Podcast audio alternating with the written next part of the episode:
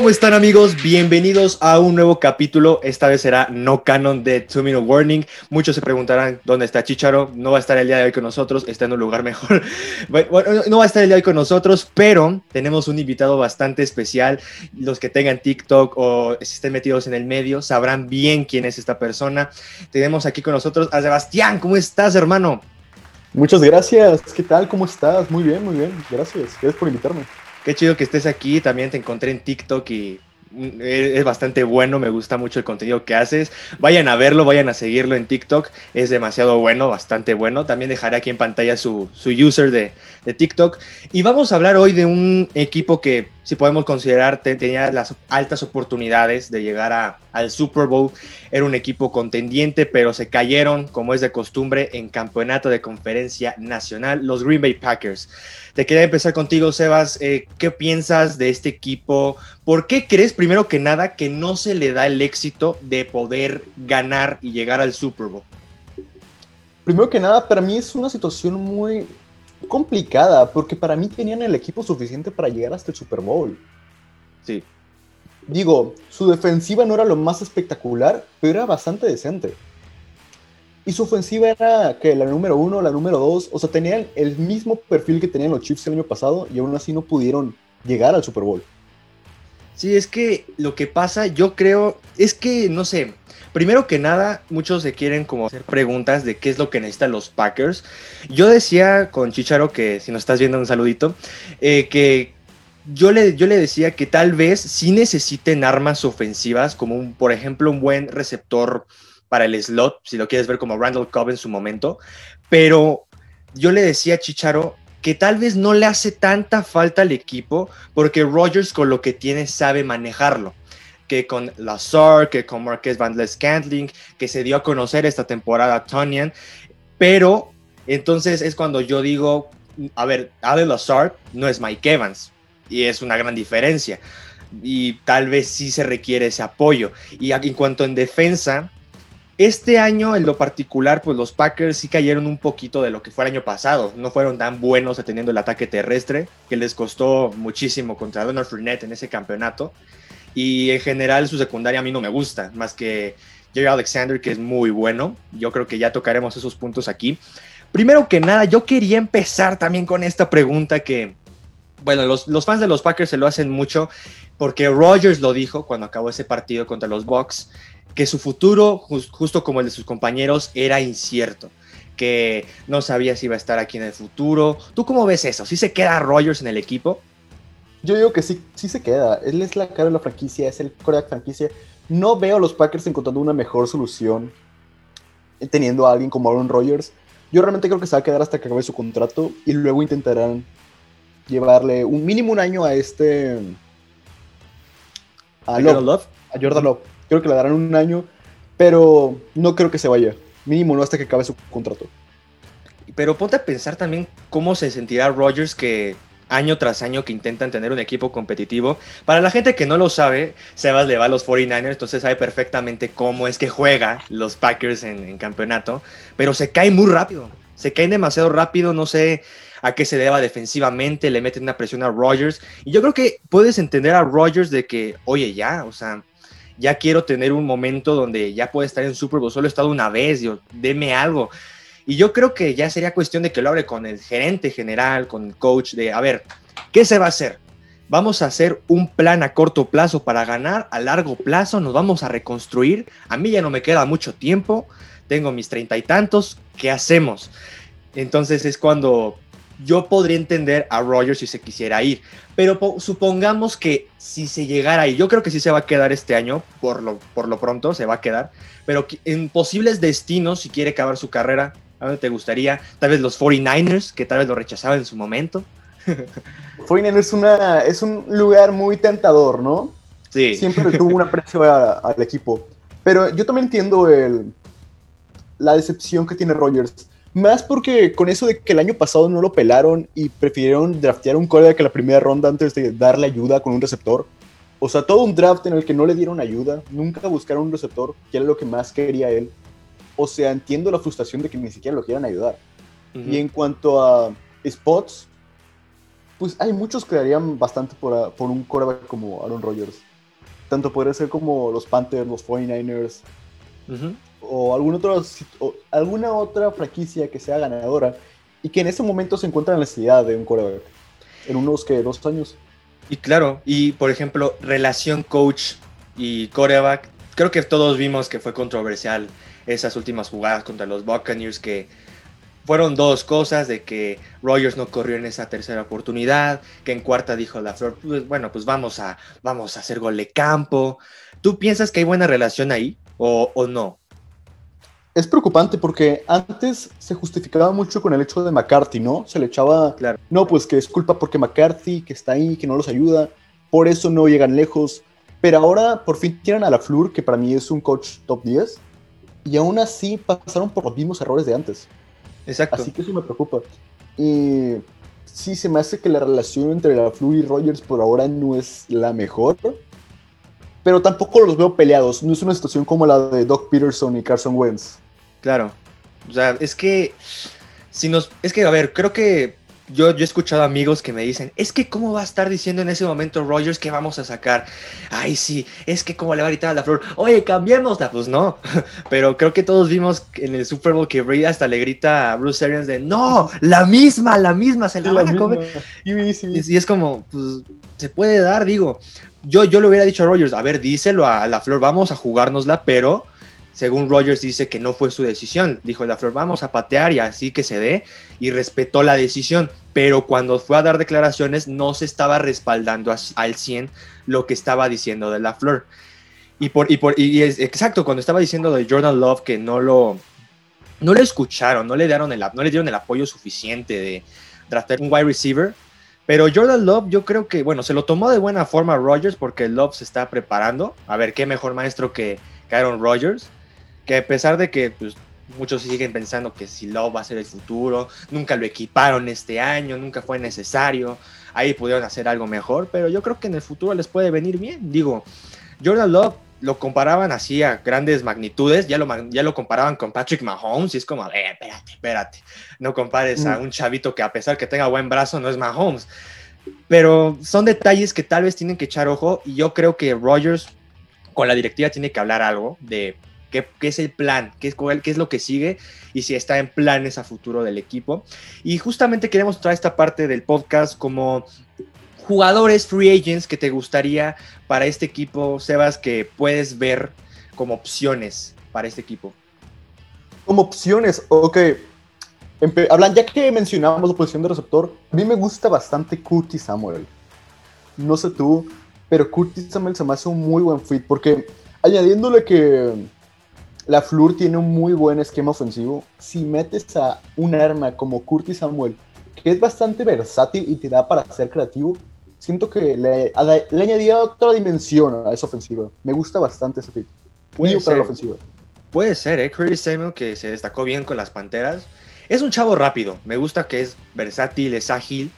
Que tal vez lo quieras ver como corredor, porque lo pueden utilizar de esa opción en la jet sweep que la puedes poner, o sea, puedes aplicarlo también en pases profundos, puede ser una buena opción, pero no sé, yo creo que no sé si sea una opción, puede ser una opción viable, pero yo me iría, o yo tal vez yo me inclinaría un poco en cuestión defensiva, porque creo que si bien le puedes dar los, los nombres que sean, los jugadores que sea Rogers, pero pues hace magia con ellos, hace magia con ellos.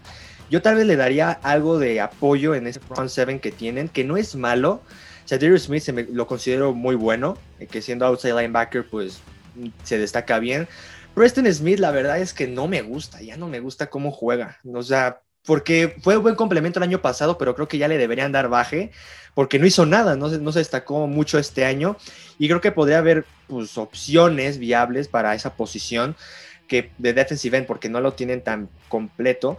Y también, cuestión secundaria, Kevin King, que pues lo, lo chamaquearon muy, muy, ya que muy su nombre.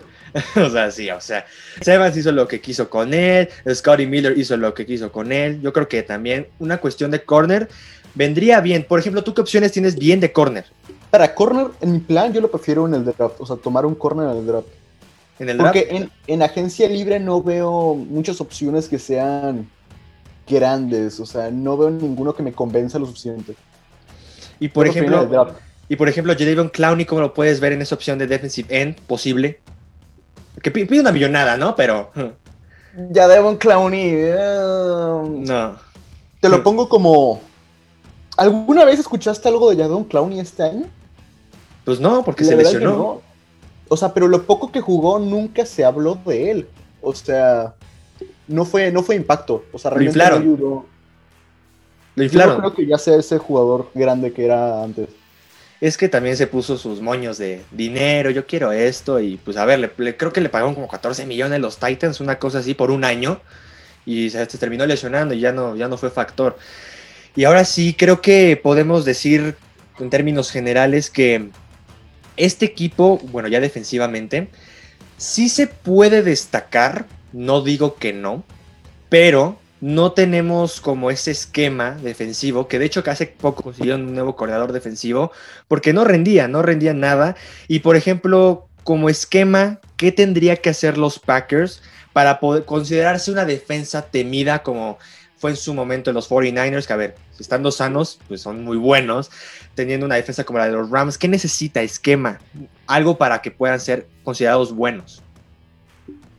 En cuanto a esquema, es una pregunta difícil, porque yo veo otros problemas principales. Por ejemplo, como tú dices, el problema de la corrida es uno principal. O sea, tienen que encontrar un linebacker, necesitan encontrar linieros defensivos que ayuden a, pues, con la corrida. Porque la secundaria no es tan mala. O sea, la secundaria funciona bastante bien. Con Jerry Alexander solo necesitan un corner 2 que sea más constante. Porque Kevin King muchas veces se veía muy inconsistente.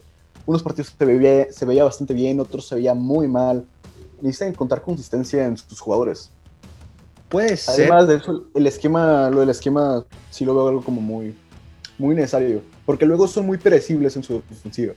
Sí, bueno, más que nada en cuanto a agresividad, porque creo que les faltan demasiados agallas, vaya, para que puedan concluir jugadas. Que al final eso estaba apoyando a Rogers en ese campeonato contra, contra Tom Brady. La defensa es la que estaba, por así decirlo, no dando chances a Brady de que hiciera más cosas, pero ofensivamente no hacían nada, siempre simplemente eran detenidos, simplemente eran destruidos. Y por ejemplo, ahorita que estaba destacando ofensiva, hay, un, hay unos dos agentes libres que son de este, de este ámbito, que son Corey Linsley, que es su center, y Aaron Jones, su running back, que probablemente uno de ellos dos va a regresar, otro se va a ir. Tú, por ejemplo, ¿a quién mantienes de ahí, de esos dos posibles mm, agentes libres que se pueden ir? Yo mantengo a Corey Lindsey y dejaría ir a Aaron Jones. Yo digo que un juego con. Yo nada más de los free agents. Sí regreso a Jamal Williams y le haría un dúo. O sea, dejaría al, grupo que ya tienen y dejaría ir a Aaron Jones. Además, un grupo bastante versátil. Regreso a Jamal Williams porque añade como a esa, esa capa que como puede recibir. Eres bueno recibiendo se complementa bastante bien ese grupo de, corredores. No creo que realmente necesiten a Aaron Jones teniendo esa línea ofensiva tan excelente. Así que yo sí dejaría ir a Aaron Jones. No sé qué piensas tú. Mm, pues sí, yo creo que sí. A ver, también se ven opciones como en el draft para la línea ofensiva. Porque siguen pensando que puede pasar con Bakhtiari, que si se mantiene sano, la cuestión de center también. Pero yo también podría dejar ir a Aaron Jones porque como lo estabas diciendo, Creo que no les hace falta porque tienen ya, como dices, a Jamal Williams y a AJ Dillon, que fue su, su pick de segunda ronda del 2020. Puede venir muy bien. Ajá, o sea, exacto, o sea, es un descubrimiento que pues han ido puliendo poco a poco. Y aparte Aaron Jones va a pedir una millonada el siguiente año, o sea, son, ¿qué, te gusta? Como, como que 20 millones, un 20 millones aproximados y pues no les conviene y ahorita lo que menos necesitan los Packers es pues hacer contratos grandes, porque también no es que sean buenos ahorita en cuanto a cap. Y también ya podemos entrar en el draft, que, hay muchas opciones variadas. Yo en lo personal me quisiera inclinar un poco en la defensa, en ese front seven. Me quisiera ir con un defensive tackle y me gusta mucho el de Alabama, Christian Barmore, que creo que lo, lo indican muchos expertos como parte final de la primera ronda. Puede ser una opción. ya puede, puede darse ahí la, la idea de poder complementarlo con Cedar Smith, con Preston Smith, si es que lo dejan ir. Y también me gustaría, si no está descabellado el asunto, un buen, un buen corner, que si aquí lo encontré, que es Santo Samuel Jr., Florida State. Pues no sé, muchos lo ponen también como en primera ronda, a inicios de la segunda. Tal vez podría venir bien porque como le estaba diciendo tú, Sebas, un corner 2 consistente que se mantenga como al mismo paso, al mismo ritmo que Jerry Alexander, podría ser bueno. Tú, por ejemplo, en el draft, ¿qué, posiciones vas a, podrías priorizar? Yo en lo personal me quedo con un linebacker. Yo agarro a Saban Collins. No sé si, no sé lo ubicas. Realmente es muy bueno. O sea, tiene bastante talento y además ayuda con la cobertura también. O sea, es uno bastante versátil. Y es lo que me gusta. Me gusta bastante esa opción. Para empezar, necesitan ayuda con los linebackers. Y él más, él, hace de todo. Así que se me hace un pick bastante bueno para este fit de los Packers. Puede ser, ¿eh? Y, bueno, es que también dejaron ir en su momento a Blake Martínez, que es que lo que necesitaban era un linebacker que pudiera ser un complemento en cuanto al ataque terrestre, poder meterse en el hueco, poder buscar afuera y pues Martínez ya no lo hacía. Y creo que también los linebackers de los Packers no son buenos. No me gusta mucho Christian Kirksey, no, no me satisface tanto el nombre. Pero creo que también puede ser una opción buena. Esa Saban Collins me gusta. He escuchado como buena reseña de él, que, o sea, va a ayudarte perfecto. Es un jugador que puede ayudarte en cobertura. Es un jugador rápido. Es un jugador que, si bien le puede brindar estabilidad en cuanto al ataque terrestre. Y, por ejemplo, esta cuestión de receptores que, si bien necesita o no necesita, yo en lo personal siento que no lo necesitan, pero se van a ir por uno. Por ejemplo, ¿a ti quién te late de ahí? Para el draft, mm, estoy pensando como, en caso de ser necesario, yo también estoy contigo, no lo tomaría, pero en caso de ser necesario, yo buscaría a alguien como Mari Rogers, que se encuentra como por la tercera ronda. por más buenos. Puede ser. Se me ¿eh? hace un pick, un pick bastante bueno. O sea, para mí tiene mucho potencial. Y en la ofensiva los Packers se vería bastante bien. Son, son, son pequeñas partes que deberían echarle el ojo. Y creo que pues podemos hacerlo como para terminar bien esta parte del podcast, Sebas. ¿Este equipo de los Packers seguirá siendo contendiente el siguiente año? Sí, no y por qué. Yo estoy con que sí. No creo que vayan a tener tan buena temporada como la que tuvieron esta. Siento que como suele pasar, Roger después de una temporada MVP siento que va a ir un poquito a la baja, no va a ser un quarterback top 2, pero van a seguir siendo muy competitivos.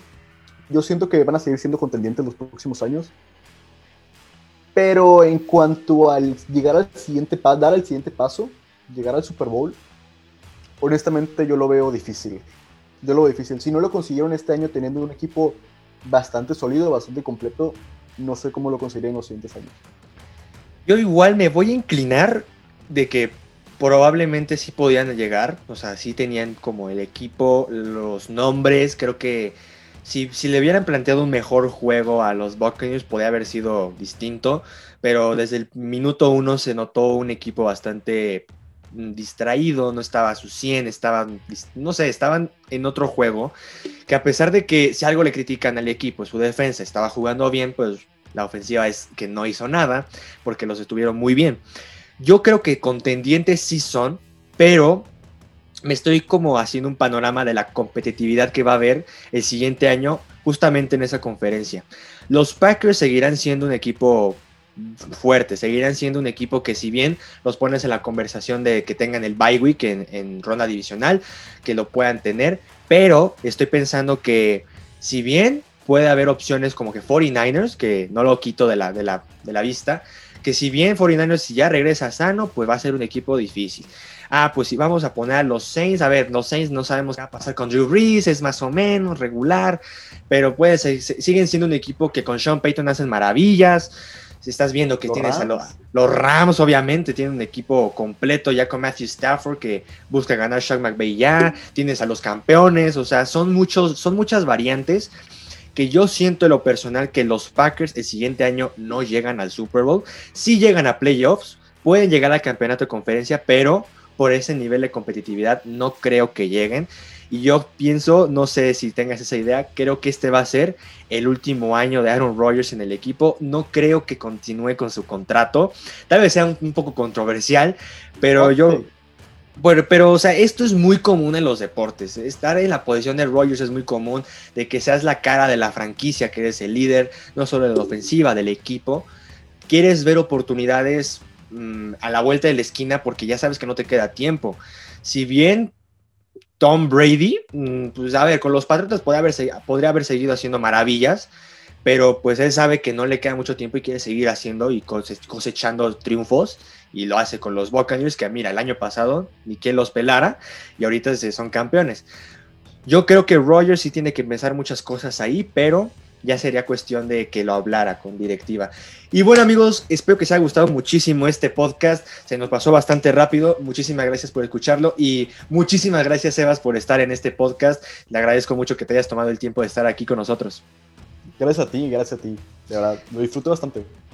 Y vayan a seguirlo en TikTok. Si quieres decir redes sociales para que te siga la gente. Sí, aquí tengo mi TikTok, que es la única red social en la que realmente estoy muy activo. Así que síganme ahí. Va, va, va. Y también, pues, de paso, síganme a mí también en TikTok. síganme, también estoy ahí como Fito Cowboy 21. Muchísimas gracias por escuchar el podcast y nos estamos viendo en un capítulo de Two Minute Warning. Saludos.